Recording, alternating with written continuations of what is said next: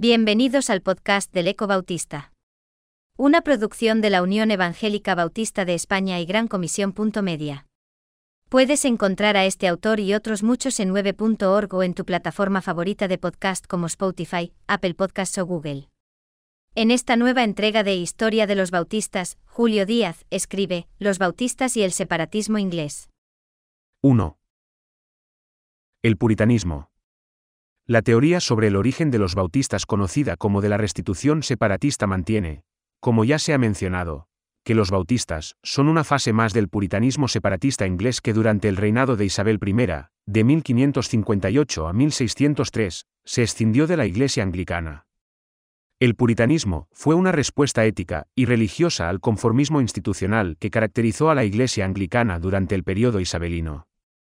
De severa moralidad calvinista, en la década de 1560 los puritanos ingleses, que habían mantenido contactos con las iglesias reformadas europeas durante el exilio mariano, de 1553 a 1558, comenzaron por proponer reformas litúrgicas testimoniales en la Iglesia de Inglaterra, pero posteriormente, y por influencia del protestantismo continental, pasaron a reivindicaciones más profundas, reforma de las ceremonias y liturgia de la Iglesia anglicana, en semejanza a las iglesias reformadas europeas.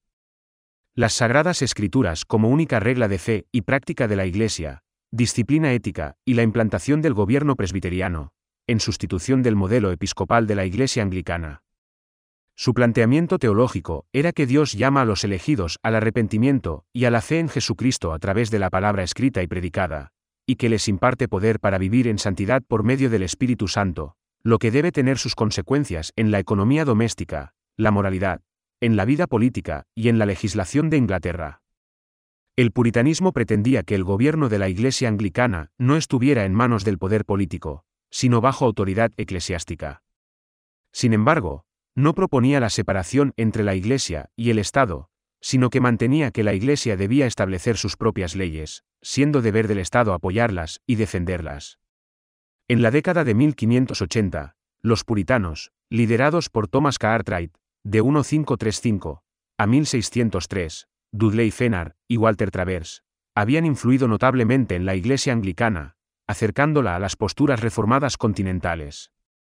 En 1623 se publicó La Esencia de la Teología, que recoge la postura puritana del gobierno de Dios sobre todos los órdenes de la vida. Sin embargo, los puritanos llegaron a caer en un rígido literalismo bíblico, que desembocó en episodios de fanatismo. Su celo por la renovación de la Iglesia no estuvo acompañado de la moderación en su expresión.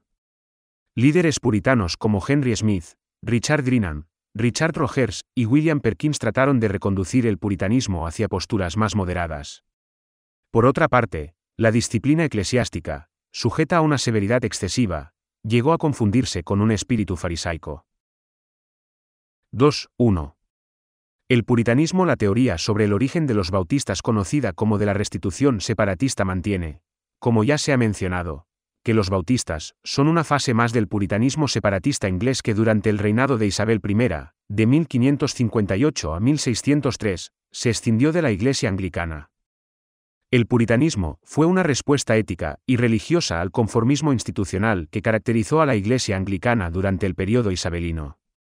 De severa moralidad calvinista, en la década de 1560 los puritanos ingleses, que habían mantenido contactos con las iglesias reformadas europeas durante el exilio mariano, de 1553 a 1558, comenzaron por proponer reformas litúrgicas testimoniales en la Iglesia de Inglaterra, pero posteriormente, y por influencia del protestantismo continental, pasaron a reivindicaciones más profundas, reforma de las ceremonias y liturgia de la Iglesia anglicana, en semejanza a las iglesias reformadas europeas. Las Sagradas Escrituras como única regla de fe y práctica de la Iglesia, disciplina ética y la implantación del gobierno presbiteriano, en sustitución del modelo episcopal de la Iglesia anglicana. Su planteamiento teológico era que Dios llama a los elegidos al arrepentimiento y a la fe en Jesucristo a través de la palabra escrita y predicada, y que les imparte poder para vivir en santidad por medio del Espíritu Santo, lo que debe tener sus consecuencias en la economía doméstica, la moralidad, en la vida política y en la legislación de Inglaterra. El puritanismo pretendía que el gobierno de la Iglesia anglicana no estuviera en manos del poder político, sino bajo autoridad eclesiástica. Sin embargo, no proponía la separación entre la Iglesia y el Estado, sino que mantenía que la Iglesia debía establecer sus propias leyes, siendo deber del Estado apoyarlas y defenderlas. En la década de 1580, los puritanos, liderados por Thomas Cartwright, de 1535 a 1603, Dudley Fenar y Walter Travers, habían influido notablemente en la Iglesia anglicana, acercándola a las posturas reformadas continentales. En 1623 se publicó La esencia de la teología, que recoge la postura puritana del gobierno de Dios sobre todos los órdenes de la vida. Sin embargo, los puritanos llegaron a caer en un rígido literalismo bíblico, que desembocó en episodios de fanatismo. Su celo por la renovación de la Iglesia no estuvo acompañado de la moderación en su expresión. Líderes puritanos como Henry Smith, Richard Greenan, Richard Rogers y William Perkins trataron de reconducir el puritanismo hacia posturas más moderadas. Por otra parte, la disciplina eclesiástica, sujeta a una severidad excesiva, llegó a confundirse con un espíritu farisaico. 2. El congregacionalismo. El puritanismo inglés terminó por dividirse en dos ramas, la conformista, que se mantuvo en el seno de la Iglesia anglicana, aceptando las tímidas reformas realizadas en esta Iglesia, y la no conformista, que, insatisfecha con los cambios introducidos, continuó con sus reivindicaciones desde el interior de la Iglesia anglicana a la espera del momento propicio para materializarlas, oportunidad que llegaría con la Guerra Civil Inglesa y la República de Cromwell. Otros puritanos, sin embargo, comenzaron a separarse progresivamente de la Iglesia anglicana, por lo que fueron perseguidos. El primer grupo separatista organizado surgió en Londres en 1577, bajo la dirección de Richard Fitz, pero desapareció poco después. Puritanos separatistas como Robert Browne y Robert Harrison fundaron una iglesia en Norwich en 1581, enseñando el gobierno congregacional de la iglesia, la supresión de la jerarquía eclesiástica y la Biblia como autoridad suprema, y definiendo la iglesia como una comunidad de creyentes unidos en un compañerismo voluntario, mediante un pacto con Dios y con los creyentes. Sin embargo, mantuvieron el bautismo infantil.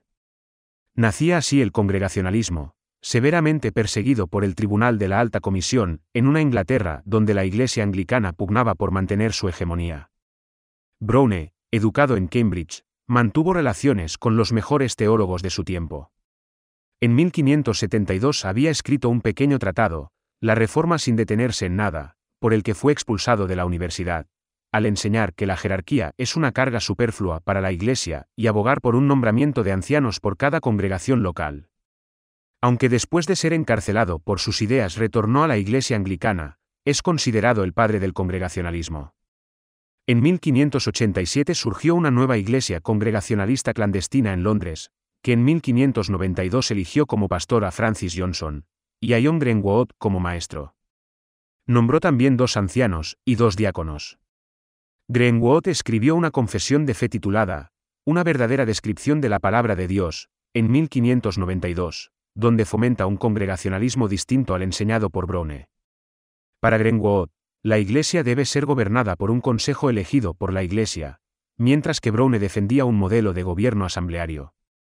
También enseña que la Biblia es la autoridad final en todas las cuestiones de la Iglesia, y define esta como una comunidad de creyentes unidos en un compañerismo voluntario. Greenwood y dos de sus compañeros fueron ejecutados en 1593, mientras que Johnson permaneció encarcelado hasta 1597, consiguiendo fugarse y huir a Holanda.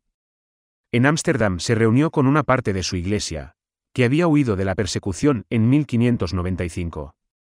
Desde 1596, Henry Ainsworth era el nuevo maestro de la congregación exiliada, habiendo escrito una confesión de fe titulada, Una verdadera confesión, en la que describe las motivaciones de los separatistas y sus sufrimientos, y niega la legitimidad de la Iglesia anglicana. Esta confesión de fe servirá de base a la que los bautistas particulares editarán en 1644. El congregacionalismo, el puritanismo inglés terminó por dividirse en dos ramas, la conformista, que se mantuvo en el seno de la Iglesia anglicana, aceptando las tímidas reformas realizadas en esta Iglesia, y la no conformista, que, insatisfecha con los cambios introducidos, continuó con sus reivindicaciones desde el interior de la Iglesia anglicana a la espera del momento propicio para materializarlas, oportunidad que llegaría con la Guerra Civil Inglesa y la República de Cromwell. Otros puritanos, sin embargo, comenzaron a separarse progresivamente de la Iglesia anglicana, por lo que fueron perseguidos. El primer grupo separatista organizado surgió en Londres en 1577, bajo la dirección de Richard Fitz, pero desapareció poco después. Puritanos separatistas como Robert Browne y Robert Harrison fundaron una iglesia en Norwich en 1581, enseñando el gobierno congregacional de la iglesia, la supresión de la jerarquía eclesiástica y la Biblia como autoridad suprema, y definiendo la iglesia como una comunidad de creyentes unidos en un compañerismo voluntario mediante un pacto con Dios y con los creyentes. Sin embargo, mantuvieron el bautismo infantil. Nacía así el congregacionalismo, severamente perseguido por el Tribunal de la Alta Comisión, en una Inglaterra donde la Iglesia anglicana pugnaba por mantener su hegemonía. Browne, educado en Cambridge, mantuvo relaciones con los mejores teólogos de su tiempo. En 1572 había escrito un pequeño tratado, La Reforma sin detenerse en nada, por el que fue expulsado de la universidad, al enseñar que la jerarquía es una carga superflua para la Iglesia y abogar por un nombramiento de ancianos por cada congregación local. Aunque después de ser encarcelado por sus ideas retornó a la Iglesia anglicana, es considerado el padre del congregacionalismo. En 1587 surgió una nueva iglesia congregacionalista clandestina en Londres, que en 1592 eligió como pastor a Francis Johnson, y a John Greenwood como maestro. Nombró también dos ancianos y dos diáconos. Greenwood escribió una confesión de fe titulada, Una verdadera descripción de la palabra de Dios, en 1592, donde fomenta un congregacionalismo distinto al enseñado por Browne. Para Greenwood, la Iglesia debe ser gobernada por un consejo elegido por la Iglesia, mientras que Browne defendía un modelo de gobierno asambleario. También enseña que la Biblia es la autoridad final en todas las cuestiones de la Iglesia, y define esta como una comunidad de creyentes unidos en un compañerismo voluntario. Greenwood y dos de sus compañeros fueron ejecutados en 1593, mientras que Johnson permaneció encarcelado hasta 1597, consiguiendo fugarse y huir a Holanda. En Ámsterdam se reunió con una parte de su iglesia, que había huido de la persecución en 1595. Desde 1596, Henry Ainsworth era el nuevo maestro de la congregación exiliada, habiendo escrito una confesión de fe titulada, Una verdadera confesión, en la que describe las motivaciones de los separatistas y sus sufrimientos, y niega la legitimidad de la Iglesia anglicana.